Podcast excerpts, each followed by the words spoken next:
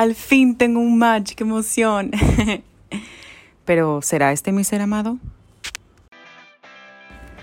Hola, hola a todos, espero que se encuentren muy bien. Les damos la bienvenida a la primera edición de nuestro podcast Confesiones de mis citas virtuales.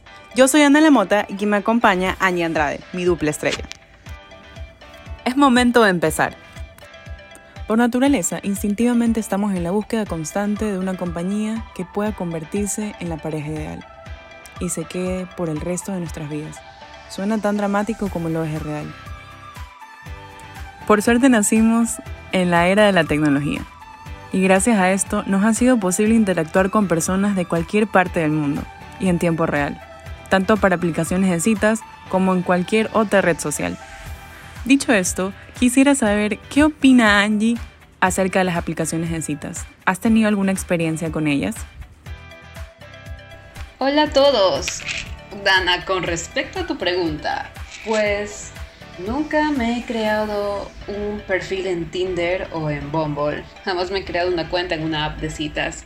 Sin embargo, tengo muchísima curiosidad, así que vamos a ver, ¿no? Juntas vamos a estar conversando acerca de las tan controversiales citas virtuales. Estamos muy emocionadas de estar aquí compartiendo todas las experiencias que hemos tenido al momento de utilizar Tinder, Bumble, Facebook Dating, OkCupid, entre otras apps. Tal vez muchos se sientan identificados, otros no. Pero hablemos del incómodo, nuestra vida amorosa.